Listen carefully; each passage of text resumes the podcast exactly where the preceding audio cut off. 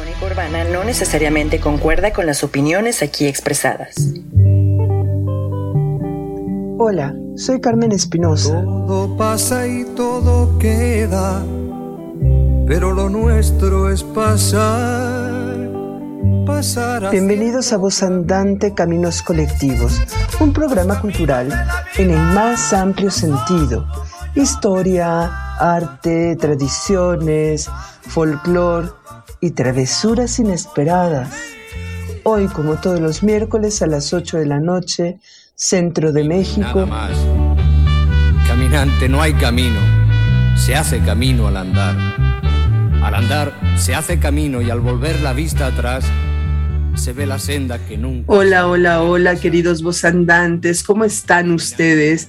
¿Cómo los trata el Omicron malevo que nos tiene nuevamente encerrados en nuestras casas? Seguimos aquí en este programa Voz Andante, eh, Caminos Colectivos, cuidándonos, guardando la sana distancia, usando cubrebocas y todo lo tenemos que hacer para cuidarnos y cuidar al prójimo. Queridos vosandantes, estamos hoy en el programa correspondiente al 2 de febrero, Día de la Candelaria de 2022, con el historiador Robert Jackson para charlar sobre las reformas borbónicas y las misiones en el norte novohispano. ¿Qué tal, Robert? ¿Cómo estás? Muy bien, gracias. Buenas noches a todos. ¿Cómo estás, Carmen? Muy bien, muchísimas gracias. Tengo que decirles que Robert habla un estupendo español y escribe excelentemente bien en español, o sea que en chico rato se nos puede colar alguna picardía o alguna cosa porque les puedo decir que domina hasta el doble sentido. Ya le he cachado por ahí alguna frase coloquial en nuestro, en nuestro idioma. Para que nuestro público no se nos pierda, hay que recordarles dónde nos pueden ver y escuchar por aquello de que van en el coche, llegan a su casa, a veces es en la computadora o en el celular. Ya saben que nos pueden ver por el canal de YouTube Voz Andante, Cultura y Recreación. Estamos transmitiendo en vivo en todos lados, en la aplicación Icónica Urbana para Android en el celular o en www.icónicaurbana.com. Ahí nos pueden escuchar. Como nos gusta que la comunicación sea de ida y vuelta, o sea, de aquí para allá y de allá para acá, entonces, eh, les podemos decir que nos pueden dejar sus comentarios tanto en la página de Icónica Urbana, icónicaurbana.com, como en las redes sociales Icónica Urbana en Twitter, Instagram y Facebook, o en las de Voz Andante, Voz Andante Cultura y Recreación en Facebook, Voz Andante Cultura en Instagram y el canal de Voz Andante en Telegram y Voz Andante en Twitter.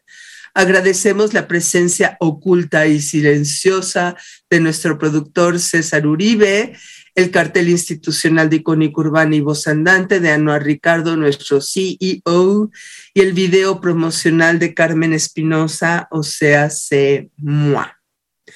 Querido Robert, nos comentaste que tú tienes un doctorado de 1988 por la Universidad de California en Berkeley con especialidad en la historia de América Latina.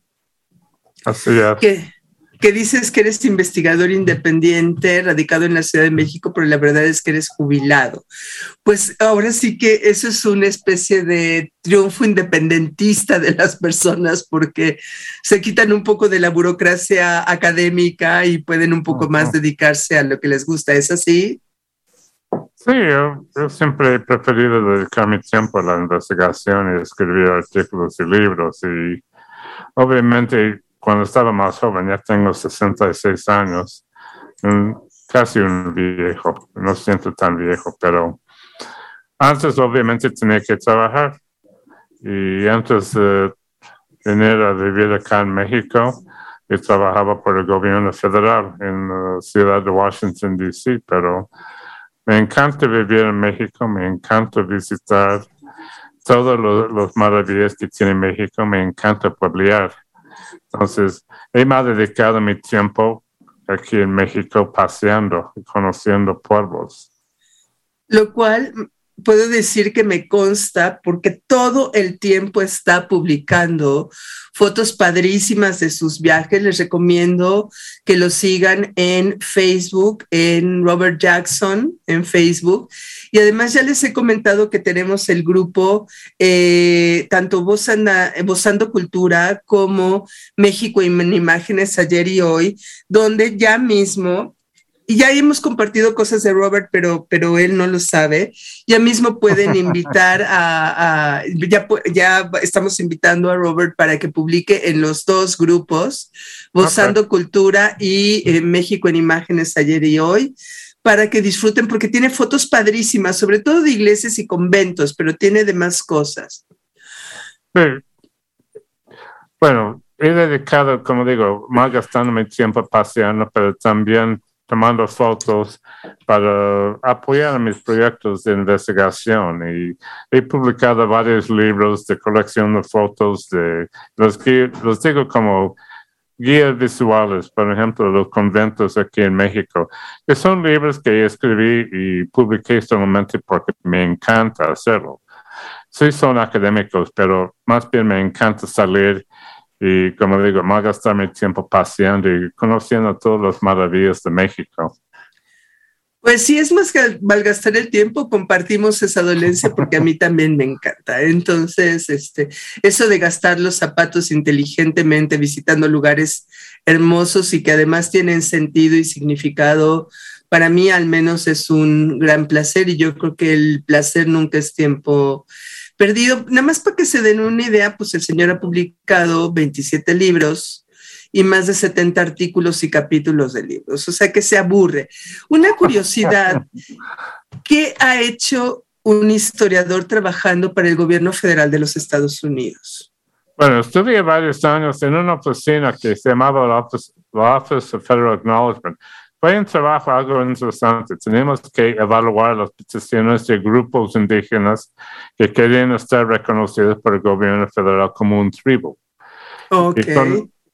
Y, con, ese reconocimiento tenían derechos. Por ejemplo, en las reservaciones pueden vender cosas sin pagar impuestos y tienen derecho de tener casinos. Entonces, mucho de la política de ese proceso de reconocimiento tras esto fue dinero de inversionistas que querían ah, construir casinos. Y el casino más grande en el mundo está ubicado en el estado de Connecticut y pertenece a un pequeño tribu que tiene como 1.500 miembros. Obviamente con un casino son riquísimos, no tienen que apurar por el dinero. entonces yo estaba trabajando en este, esta oficina como historiador en un equipo con también geneólogo y antropólogo.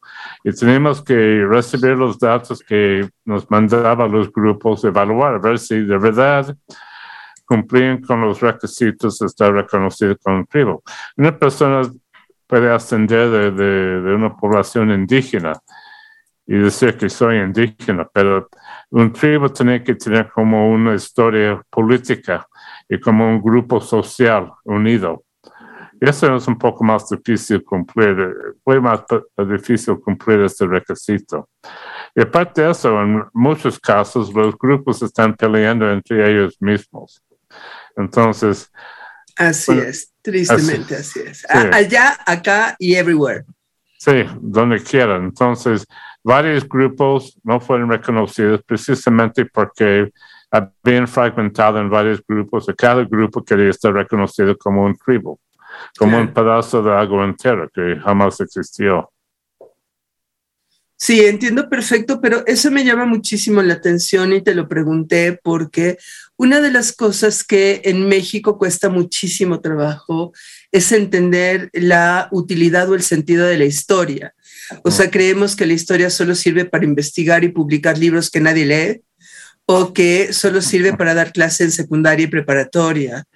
Y, o, sea, por supuesto que no es cierto, pero el, el, ver de una manera tan palpable que la historia tiene una utilidad más allá de un producto exclusivamente académico, viene bien para que nuestro público lo, lo conozca, ¿sí?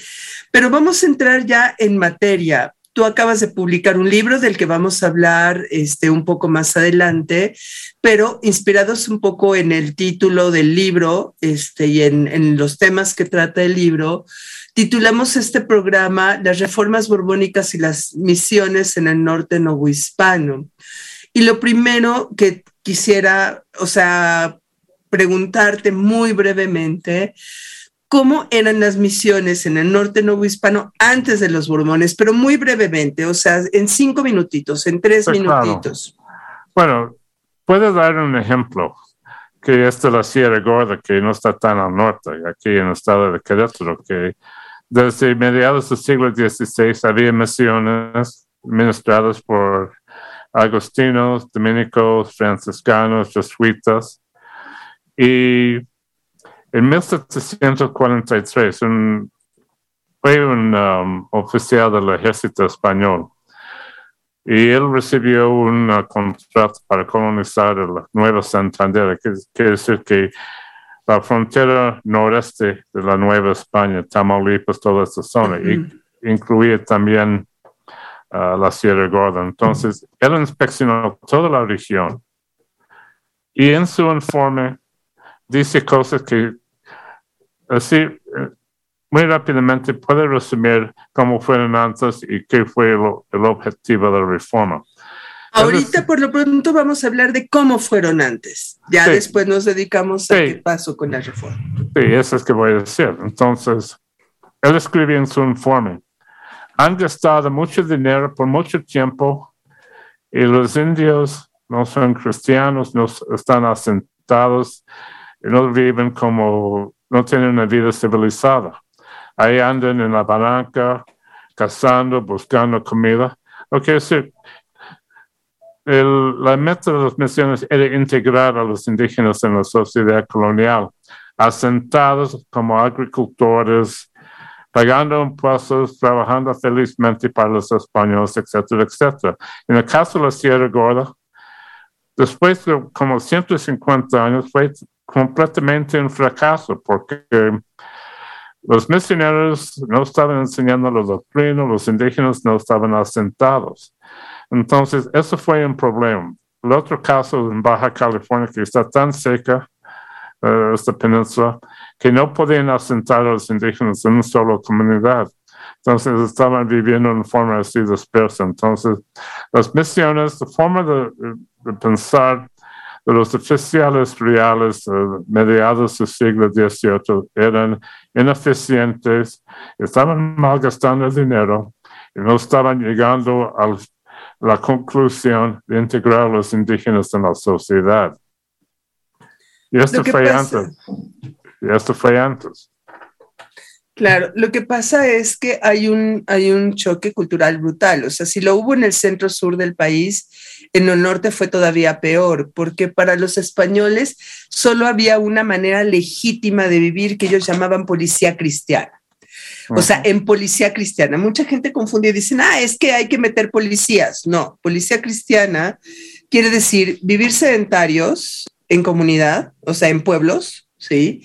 Vivir de la agricultura, o sea, una cosa es que esporádicamente cases o recolectes, pero se espera que predominantemente vivas de la agricultura y que obviamente en tu pueblo haya una iglesia o un convento y que seas cristiano, católico, apostólico, romano. Entonces, son las tres cosas básicas que implica la policía cristiana y resulta que los indígenas no querían. No. ¿Y para qué servían las misiones? Para que cuando había hambruna en la sierra, bajaban los indios a las misiones a comer Estaban durante la sequía, estaban en cuando no había que comer y ya empezaba a llover, empezaba a comer, a haber comida en la, en la sierra, se iban de las misiones y volvían a ser cazadores y volvían a ser nómadas que habían sido siempre. Exactamente. Esto fue la bronca. Incluso acá en México Central, la política cristiana no era tan fiel para los indígenas estaba pensando, ahí en Xochimilco hay una capilla de barrio, Tlaltense, que está como cuatro cuadros de la doctrina. Y una torre que fue construida en 1730, colocaron ahí chalchuito y otras piedras prehispánicas que eran uh, símbolos religiosos. Entonces, no solamente el hecho de que resistían vivir como querían los españoles, sino también resistían la imposición de una religión en términos de que querían los misioneros. Y esto durante toda la colonia, desde el siglo XVI y en algunos casos hasta el siglo XIX y siglo XX, los indígenas practicaban sus creencias, su forma de pensar, incorporaba algo de la, la nueva fe, rechazaba cosas de la nueva fe y seguían haciendo las cosas de su modo. Y eso es algo que muchos de los misioneros jamás entendían, jamás entendían esto. Y hay que decir que para los misioneros eso representaba una enorme frustración porque no estaban cumpliendo con su cometido y además hay que entender un poco la mentalidad del misionero de la época. Cuando un misionero piensa que su religión es la única verdadera posible en el mundo mundial y que su Dios es el Dios verdadero y además es todopoderoso. Y ellos están representando al Dios todopoderoso. En no poder evangelizar a estos indígenas, o sea, no poder convencerlos de que ese Dios todopoderoso es el Dios único, válido de una vez y para siempre, pues los ponía a temblar en su propia fe, ¿no? O sea, ¿qué onda? O sea, ¿qué está pasando? Si Dios quiere que los evangelicemos, pues que nos eche una manita, ¿no? Porque no lo estamos logrando. Sí. Hay, sí, hay un caso muy interesante de este dilema de los misioneros y también cómo podían comunicar porque no era solamente un problema del idioma, sino también los conceptos culturales. Un cristiano de Europa entendía, por ejemplo, la resurrección, es un elemento fundamental de, la doctrina cristiana. ¿Cómo vas a mm. producir esto? Hay un caso muy interesante, un agostino que, vino a México en 1550 y murió 30 años después en manos de los chichimecas, Guillermo de Santa María, un agostino muy importante porque él escribió dos informes sobre los chichimecas que los oficiales de la iglesia usaron para cambiar la política en la guerra. Porque el, rey Enrique había iniciado una guerra de fuego y sangre y los misioneros querían intentar evangelizar a los chichimecas. Pues él fue por unos años, en los años 1570, a San Felipe, en Guanajuato, un poco más al noroeste de la ciudad de Guanajuato, que era misión. Um, que hoy llamamos San Felipe Torres Mochas. Ajá, exacto. Entonces, él hablaba por pecha, porque había pasado años en Michoacán. Y el grupo local uh, de Chichimex eran los guachichiles. Y había unos guachichiles que Ahí eran de los peores, o sea, eran de los más irredentos. sí. Entonces los guachichiles unos hablaba por pecho. Entonces así fue la comunicación. De latín, castellano, por pecho, guachichil. Y fueron los mismos guachichiles que estaban traduciendo de pura pecha a su propio idioma. ¿Quién sabe qué estaban diciendo? Claro.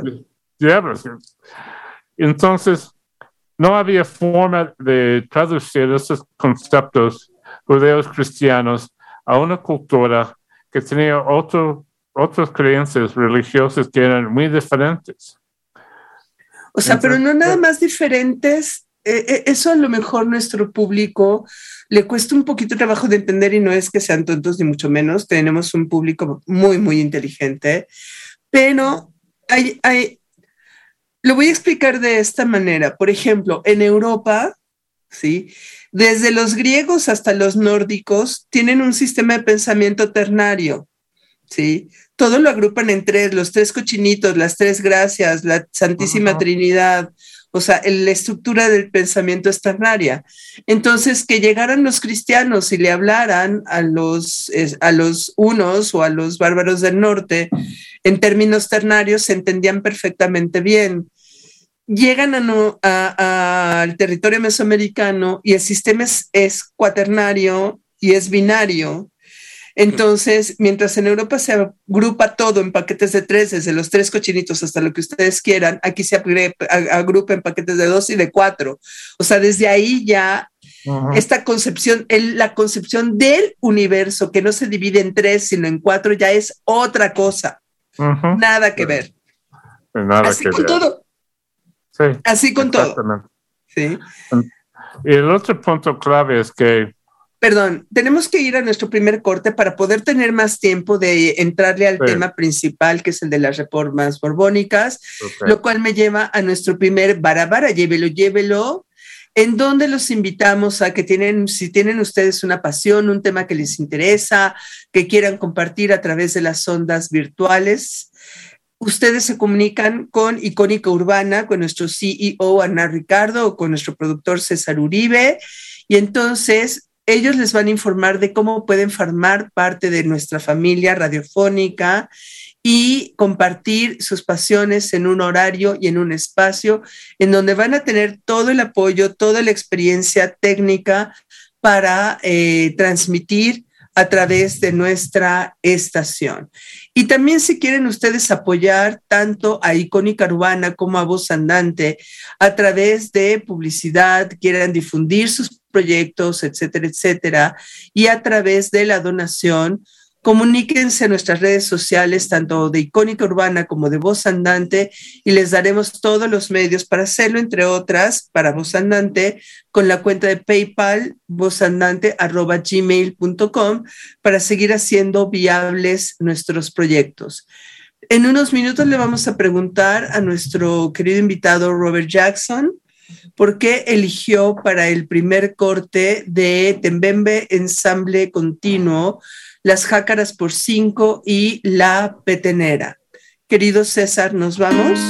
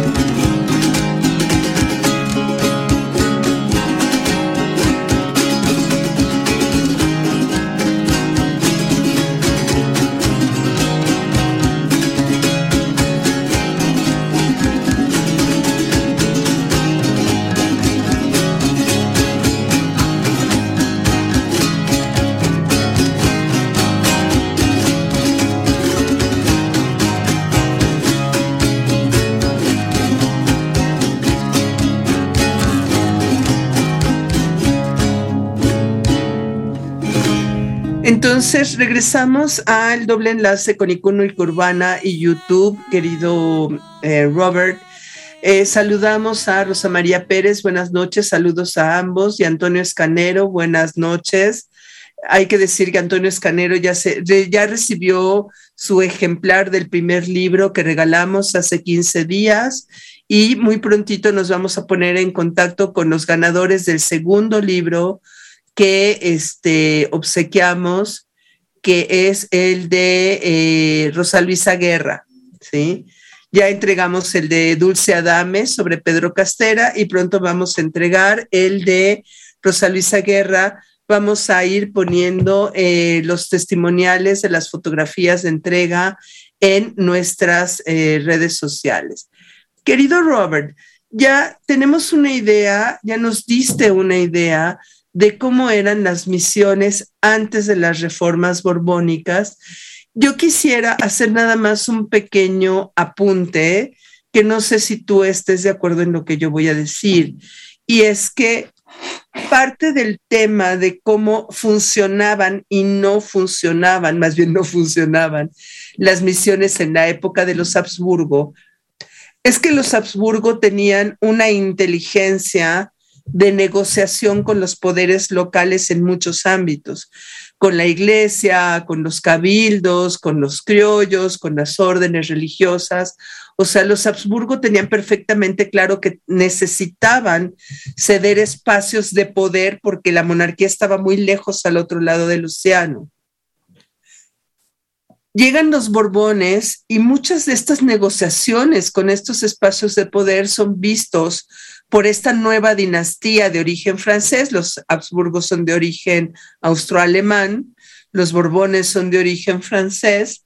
Y entonces muchas de estas eh, perspectivas de los Borbones dicen, no, todas estas negociaciones de los Habsburgo con los poderes locales, lo único que hacen es debilitar a la corona, debilitar a la, a la monarquía, y entonces tenemos que acabar con esa fragmentación del poder y quieren centralizar todo alrededor de la figura del rey. ¿Cómo repercute esto en las reformas borbónicas y en las misiones en el norte? Bueno, estoy completamente de acuerdo y llegó un momento en los años 1760, durante la Guerra de los Siete Años, en que el rey Carlos III enfrentó una crisis que los ingleses derrotaron a las fuerzas uh, españolas y conquistaron a Havana y Manila en 1762. Antes, con, su, con los primeros dos reyes de la dinastía, estaban haciendo pequeños cambios. Estaban modificando el sistema comercial, tratando de fomentar el desarrollo económico en algunos lugares que fueron subdesarrollados en el sistema Habsburgo. Pero con esta derrota, Carlos III dijo, ya, tenemos que mover. Entonces, los ingleses regresaron a Cuba en 1763, el mismo año. España empezó una reforma militar muy profundo y por, por vez primera organizó un ejército permanente en las Américas, en México, Cuba, en Nueva Granada, todo todos sus territorios en las Américas. Y obviamente un ejército cuesta dinero. Entonces había reformas fiscales, impuestos, y había, es muy interesante, en Estados Unidos celebramos 1776 como año de independencia. En ese mismo año hubo tumultos en varias ciudades en América Española contra los impuestos y reforma administrativa para poder cobrar más como, como estabas diciendo, un, régimen más centralizado, más eficiente y más eficaz en cobrar impuestos, imponer el, el mando del rey. Esto fue todo lo que se trató las reformas borbónicas. Y aparte de eso, el rey tenía un sentido paranoico sobre el, creciente poder militar y naval de Inglaterra. Entonces, todas esas reformas... Oye, paranoico, no, porque realmente la Armada Británica estaba pasando no nada más por un incremento de su militarización, sino que además estaba desarrollando tecnológicamente eh, un tipo de embarcaciones y, una serie de armas y de cosas que estaban dejando muy atrás a la monarquía, a la monarquía hispana en ese sentido, ¿no? Sí, pero esto aumentó la paranoia de la corona, porque en 1741 los ingleses intentaron atacar Cartagena de Indias y fracasaron. Y fracasaron principalmente a causa de las enfermedades tropicales que, casi destruyó el ejército inglés. En 1762, más eficiente, más rápido, y lograron conquistar Havana antes del tiempo en que empiezan las epidemias. Y esto probó que el, plan defensivo que tenía la corona en, la región de Mar Caribe no estaba funcionando.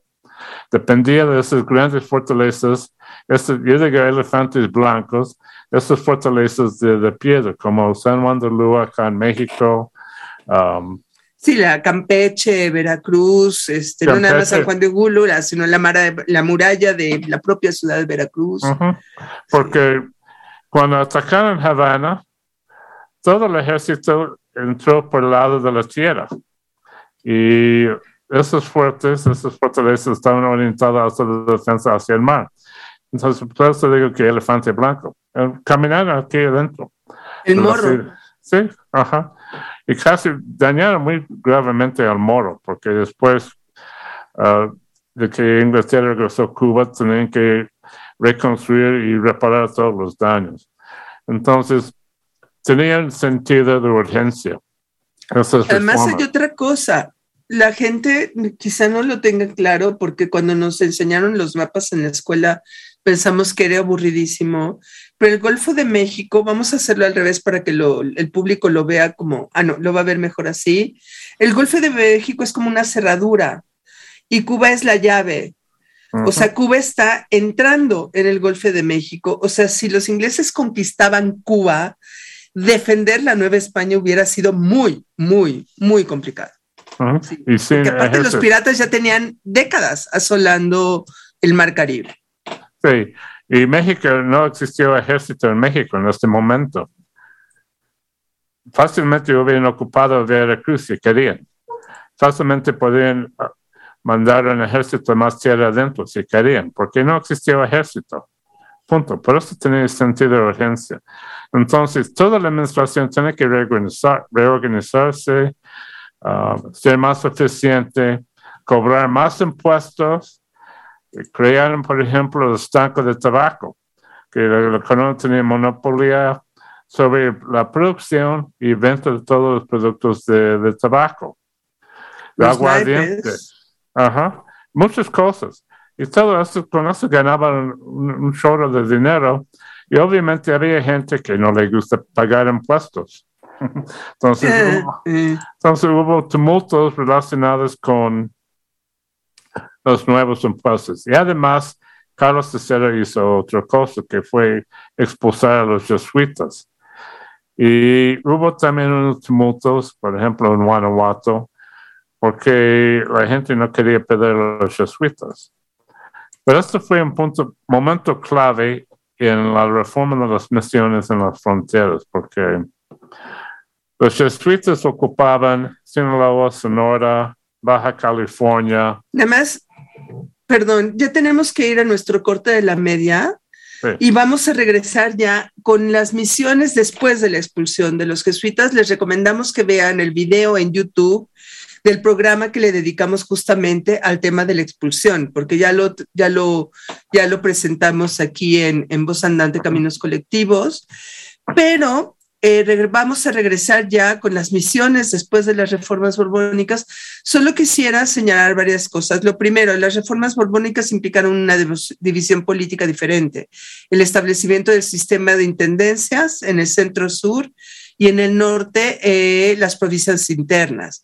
Otra vez, centralizar el poder ya, no, ya ni siquiera alrededor del virrey, sino del propio rey de, de España. Y lo siguiente es que el norte, uno piensa en el norte que empieza, no sé, de Durango para arriba o de San Luis Potosí hacia arriba. Para términos novohispanos en esta época, el norte comenzaba de Guanajuato hacia arriba, ¿sí? Jalisco, o sea, ya parte de lo que actualmente es el estado de Jalisco, que entonces era Nueva Galicia, ya era el norte, ¿sí? O sea, la zona de la Huasteca veracruzana ya era el norte. Una vez aclarado el punto, querido César, nos vamos al corte de la media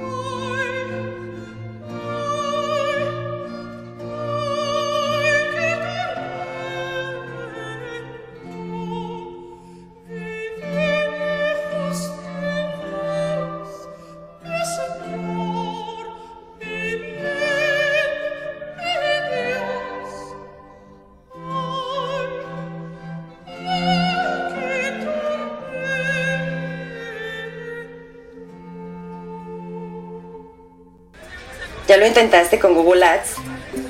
¿Ya le pagaste a Facebook y hasta mandaste a hacer folletitos y lo repartiste por toda la calle? ¿Estás cansado de que no te dé resultados? ¿Has pensado en una opción de campaña más específica para tu público? Contáctanos en encudeso.gmail.com y conoce sobre nuestras opciones para que tu marca tenga más proyección. Anúnciate aquí, en Icónica Urbana.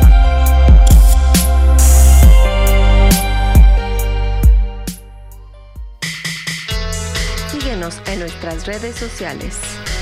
En Twitter e Instagram como icónica-urbana. O búscanos en Facebook como Icónica Urbana. Reconstruyendo cultura. ¿Qué te parece, Robert, que desde ya te comprometo a que un poco más adelante en el año regreses para que platiquemos del el tema de las misiones jesuíticas en la región guaraní, en la región de América del Sur, porque yo creo que eso merecería dedicarle un tema aparte, ¿sí? Pero por lo pronto vamos a seguir con qué, eh, qué es lo que pasa con las misiones en el norte cuando se dan las reformas borbónicas, cuando son expulsados los jesuitas y Carlos III cree que va a matar dos pájaros de un tiro, ya no están los jesuitas que él ve como parte del problema de que no se logre la evangelización de los indígenas en el, en el norte, o sea, no se da cuenta del trabajo que hicieron los jesuitas para convertir a los indígenas. Más bien fue como una política nacionalista, porque los jesuitas fueron expulsados primero de Portugal en 1759 y de Francia en 64 y tres años después. En su decreto no explicó su decisión. Y desde ese momento los historiadores han estado tratando de entender por qué expulsaron los jesuitas. Y hasta la fecha no hay una solución a este problemático. Pero los jesuitas eran, comparados con los franciscanos y los dominicos y agustinos, un poco más eficientes. Y obviamente estaban mejor preparados porque tenían que pasar por un aprendiz. A ver, un poco. Perdón, o sea, yo sé que soy projesuita, o sea, sí, lo reconozco, pero un poco, porque no nada más es que eran eficientes en evangelización, tenían minas, tenían haciendas, tenían esclavos, eh, eh, tenían este, haciendas vitivinícolas, con las cuales financiaban las misiones. No es que nada más, no es que vivieran así en palacios, y, no, con eso financiaban las, las misiones. Claro, iba a decir que tienen que pasar por un tiempo de como 13, 14 años aprendiz. Estaban muy bien preparados para su trabajo de evangelización. Aparte de que tenían un papel muy importante en las ciudades, en la educación de los hijos de las élites. Y la otra cosa que es muy sorprendente es que al momento de la expulsión, en todo América Española había un poco más de 2.000 jesuitas. Un pequeño número que tenían un, impacto tan profundo en la sociedad y todo. Pues, ¿qué pasó? Primero en la Sierra muy rápido. Escandón dijo, estos agustinos son un desastre, adiós trajo a los franciscanos del, del, Colegio Apostólico de San Fernando, aquí en la Ciudad de, de México. Propaganda Fide. Todos los colegios apostólicos de propaganda fide eran muy importantes el proceso.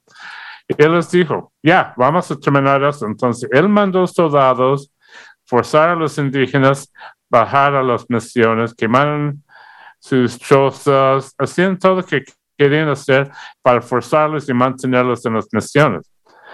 Entonces, asentaron casi 8 mil personas en las nuevas misiones que establecieron los franciscanos. ¿Por cuánto tiempo? Quedaron más o menos ahí porque siempre había soldados en la región ah, garantizando que iban a quedar. Ese fue uno de los elementos de las reformas, que la corona dedicó recursos militares para hacer funcionar las misiones. Y muy rápidamente voy a pasar un poco más tarde a California donde el sistema fue muy bien desarrollado. Entonces, asentaron a los, uh, a los PAMES y a los FONACIS, que eran los dos grupos indígenas, pero tenían consecuencias demográficas, porque así, concentrados en los pueblos, se propagaban más las epidemias y la población empezaba a caer. Y voy a hablar sobre dos casos más. El problema de expulsión es que tenían que encontrar nuevos misioneros para administrar las misiones. Entonces, en Sonora, por ejemplo, trajeron en un parte, la parte más sur de Sonora, franciscanos de la provincia de Jalisco. Y en el norte, franciscanos del Colegio Apostólico de Santa Cruz en Querétaro. Ellos ya administraban misiones en Texas, entonces ellos tenían que dejar esas misiones en Texas para tomar las misiones en Sonora. Los franciscanos de San Fernando fueron asignados a Baja California.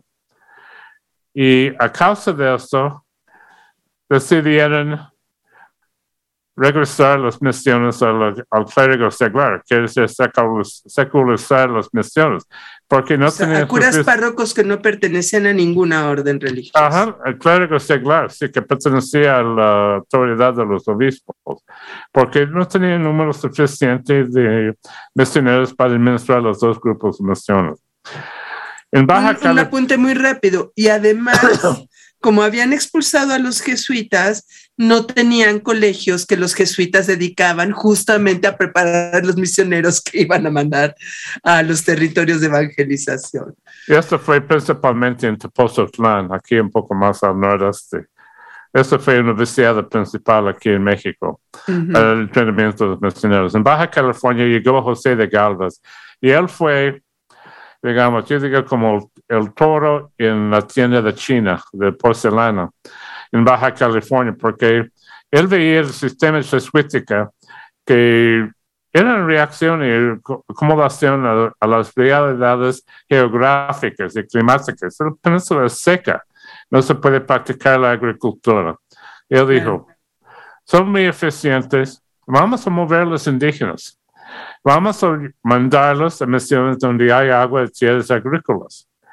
Y no le importaba nada lo que pensaban los indígenas, y esto provocó muchos problemas y aparte de eso, él organizó la colonización de California. Y estaban pasando muchos soldados, familias, estaban pasando por Baja California y llevaban sus cuerpos, sarampión, viruela. Entonces, los indígenas resistían sus reformas.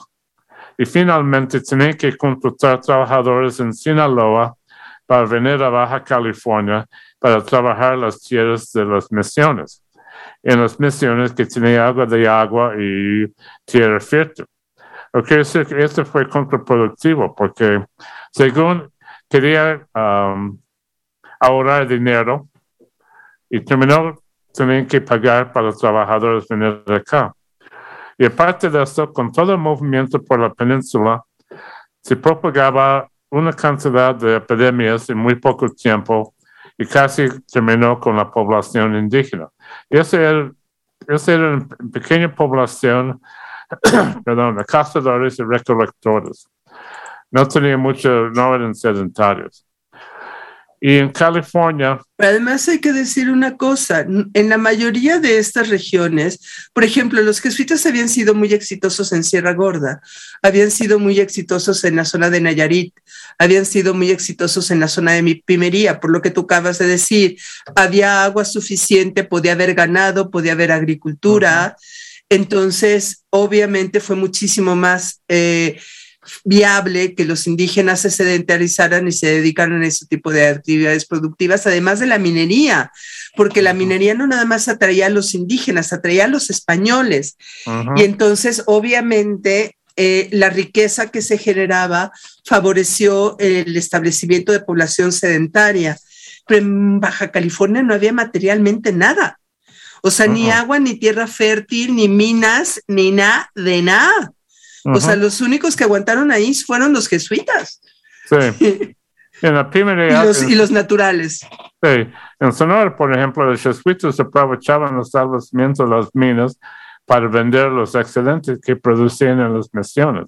Y aparte de eso, los jesuitas de Sinaloa y Sonora mandaban comida a Baja California porque no había forma de mantener a los indígenas, al menos en, digamos, en el sentido que tenían los jesuitas y los españoles de asentar a los indígenas en pueblos civilizados. Entonces, podemos ver una secuencia en el, desarrollo de la política borbónica y, la colaboración de los franciscanos del Colegio Apostólico de San Fernando. Empezaron en la Sierra Gorda, a ver, aguántame tantito. ¿Qué te parece que le dejamos un tiempito específicamente a eso? Pero antes vamos a ir a nuestro segundo Barabara, llévelo, llévelo. Y comentarles que el día 12 de febrero, o sea, ya prontito, en 10 días a partir de hoy, tenemos nuestra charla de sobremesa, La voz de los espíritus en la literatura de Pedro Castera y más literatura mexicana del siglo XIX sobre sesiones espiritistas y cosas por el estilo.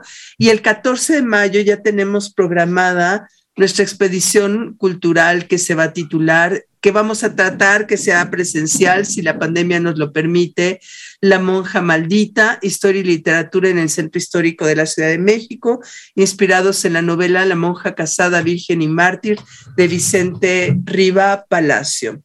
Querido Robert, tú tienes un libro que eh, estás, eh, acabas de publicar, está calientito, que tiene una gran cantidad de fotos, sí, que sí está un poco cariñoso, o sea, yo lo vi y sí me andaba dando la taquicardia y al tramafat, pero platícanos, ¿cómo se llama tu libro y de qué va? Bueno, en inglés se llama Bourbon Reform and the, Remaking of Frontier Missions. Y se, y se va pues, especialmente a este proceso de redefinir el papel de las misiones en la política borbónica. como estaba diciendo, empezando por ejemplo en la Sierra Gorda con los grupos franciscanos de San Fernando, una reforma muy brusco, muy brutal, porque usaban la fuerza para asentar a los indígenas. Y una vez que estaban asentados, mantener el control social, usar de castigos corporales y tratar de eh, agendar una dependencia económica en la, comida que daban los misioneros. Trasladaron a Baja California, siguen desarrollando su, su meta de imponer nuevas reglas, nuevas normas a la población indígena. Y esto en colaboración con José de Galvez, que fue, digamos, después fue el ministro de las Indias. Quiere decir que él fue el encargado de toda la política borbónica de la, todos los territorios de América Española a partir de mediados de los años 1770. Entonces, colaboraron primero con José de Escandón, después con Galvez y después marcharon hasta California. Ahí podemos ver, digamos, el sistema nacional borbónica más desarrollado, porque la meta fue integrar rápidamente y ver la forma de usar las misiones, usar la labor de los indígenas para cortar los gastos, porque al llegar a California establecieron presidios, entonces había grupos de soldados había grupos de colonos y había las misiones. Entonces, lo que hacían en California era, digamos, el purísimo política borbónica de integrar y control social. ¿En qué consistía eso? Pues primeramente, era una congregación, quiere decir que todos los indígenas fueron congregados en un solo pueblo. Y no vivían así de forma dispersa como por ejemplo en Baja California, como por ejemplo en Sonora, donde había comunidades en un distrito nacional, todos en un solo lugar. Tenían que trabajar no solamente para producir para su propio mantenimiento, sino para producir excedentes para vender a los soldados y a los colonos porque costaba mucho dinero mandar comida desde San Blas hasta California. Claro. Y el gobernador estableció un arancel, que es un precio fijo. Entonces, ese fue un elemento fundamental del plan. Tenían que trabajar en un régimen laboral muy diferente de lo que, está, de lo que tenían antes.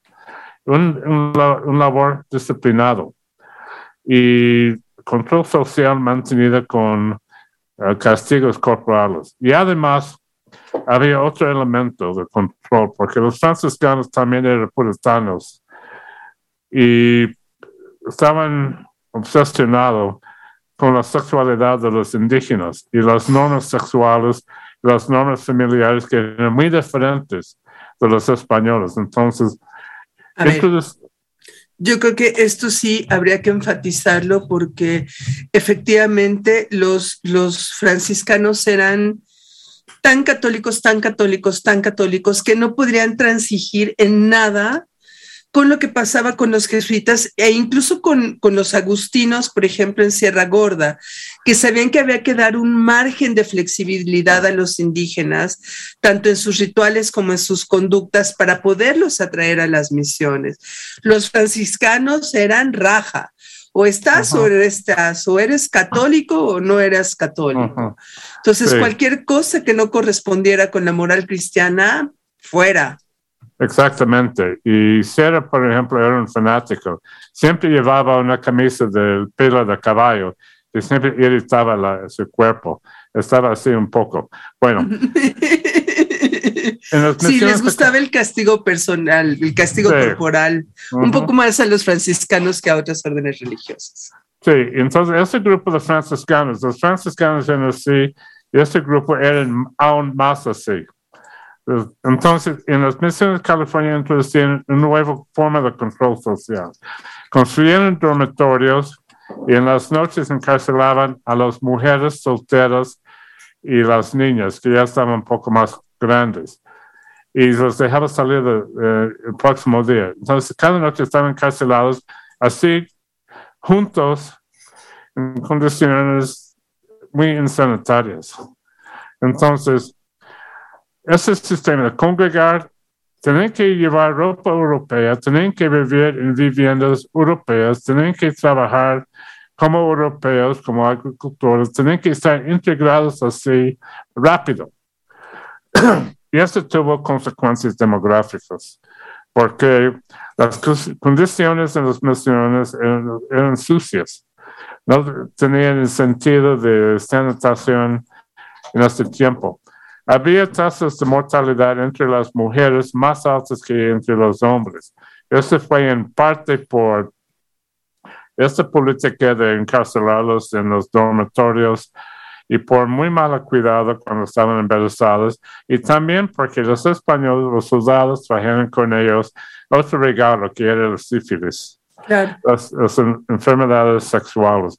Entonces, este sistema fue diseñado para mover rápidamente, de cambiar la forma de vida de los indígenas de forma muy forzada y terminó destruyendo las poblaciones indígenas porque había tasas muy altas de mortalidad infantil, había tasas muy altas de mortalidad entre la población femenina y siempre había tasas de mortalidad más altas que tasas de natalidad. Entonces, mientras que estaban congregando más indígenas en las naciones, las, poblaciones estaban expandiendo. Cuando ya no podían forzar o convencer a indígenas a asentar en las naciones, la población empezó a caer. Y para ver esto de los, uh, había un balance de género y de edades. Para ver un ejemplo muy exagerado, una de las misiones que he estudiado, más, Santa Cruz, en, en, los años 1830, un poco antes de las reformas laborales y, cuando se dan las misiones, la población de Santa Cruz tenía, era como más o menos 250. De esa población, la población femenina era solamente 30% y la población masculina 70%. Quiere decir que la población femenina estaba desapareciendo rápidamente. No podían traer más, uh, usaban el término gentiles, no podían congregar más gente de afuera de las naciones. Y obviamente los hombres tenían problemas en encontrar una pareja sexual. Y luego, muy pocos niños sobrevivieron. Entonces, era una población que estaba en, un proceso de colapso demográfico completo. Queridos, ya se nos está acabando el tiempo, nos quedan muy pocos minutitos. Y, o sea, ya me entienden por qué los Borbones me caen, sobre todo Carlos III, me caen gordos, gordos, gordos, gordos. me cae mal, me cae mal, me cae muy, muy mal. O sea, cada vez que entramos al tema de las reformas borbónicas, entiendo que hicieron cosas maravillosas en muchos lugares, entiendo que se mejoró la Ciudad de México, lo que sea, pero los Borbones causaron estragos. Toda la culpa se le echan a Hernán Cortés. Si comparan los destrozos que hizo Hernán Cortés con los destrozos que hizo Carlos III, se dan el quien vive. O sea, no estoy diciendo que uno sea mejor que otro, se dan el quien vive. Querido Robert, nos tenemos que ir. Muy bien. Te pueden encontrar como Robert Jackson en Facebook, ¿es así? Entonces, las personas que quieran tu libro y quieran saber cómo adquirir tu libro, que te busquen en tus redes sociales de eh, Robert Jackson y quienes quieran un extracto, un artículo del libro de Robert Jackson, los vamos a invitar a que nos escriban a las redes sociales de Voz Andante, Voz Andante Cultura y Recreación, Voz Andante Cultura en Instagram, Voz Andante en Twitter y en Telegram para que les mandemos en PDF una copia de un artículo que reseña el libro de Robert Jackson para que se les antoje y lo compren. Queridos, gracias Robert por estar en el programa. Gracias por la invitación, fue un placer. Y otro día que quieren hablar sobre las misiones jesuitas en Sudamérica. es un caso muy, muy interesante y muy extraño. Sí, de hecho le tendremos que dedicar dos programas porque aparte hay una película padrísima que hace referencia a eso, que es The Mission, que además es una gran película para mi gusto. Además Robert De Niro es mi crush, entonces... Este, y está Robert De Niro. Entonces, querido, nos vemos. Agradecemos mucho tu presencia. Gracias. Nos despedimos dejándolos en la compañía de Icónica Urbana eh, con el programa No Soy Tu Musa, Perro. Y nos vemos el próximo miércoles en otro programa de Voz Andante Caminos Colectivos. Ya sabes que si por alguna razón no nos pudiste ver o oír completo, eh, nos puedes escuchar por Spotify, Google Podcast o Apple Podcast y el video se queda permanentemente en el canal de YouTube. Y para despedirnos los dejamos con esta maravillosa pieza que me hace llorar siempre y que yo he bailado en las bodas y en los 15 años, que es el Xochipitzahuat con el trío Armonía Guastica dedicado a Santa María de Guadalupe. Querido Robert, hasta Gracias. luego. Hasta luego. Buenas noches.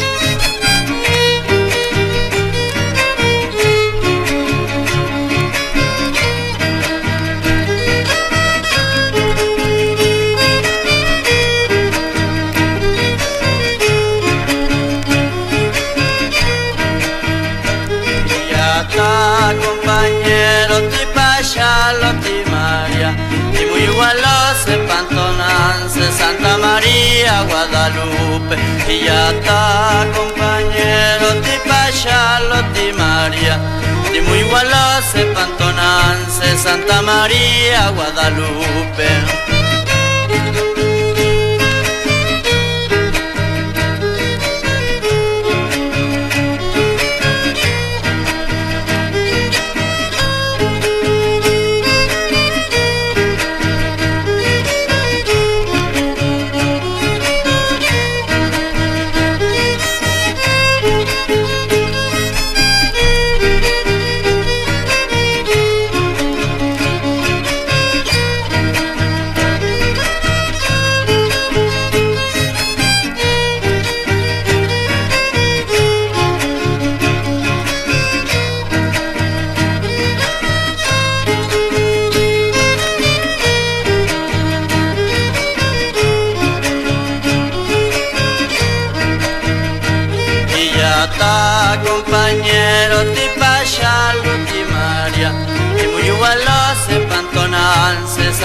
María Guadalupe Y ya está compañero ti pascialo ti Maria Y muy igual se pantonanse Santa María Guadalupe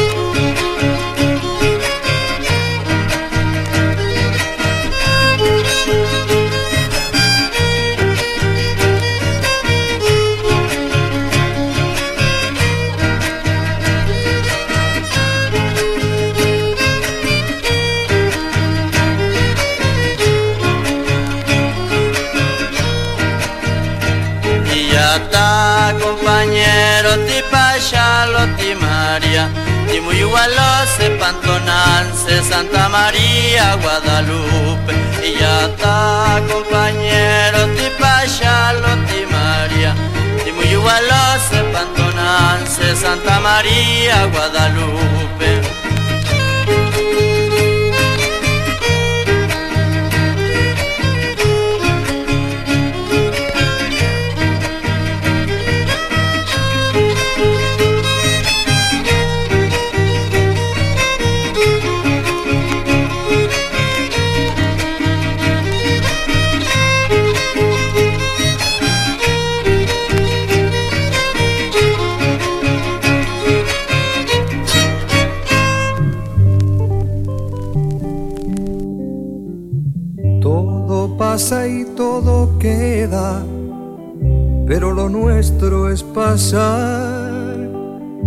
Gracias por escucharnos en nuestro programa de voz andante Caminos Colectivos. Nos encontramos el próximo miércoles a las 8 de la noche en una nueva emisión. Hasta pronto. Caminante, no hay camino, se hace camino al andar. Al andar se hace camino y al volver la vista atrás se ve la senda que nunca se ha de volver a pisar.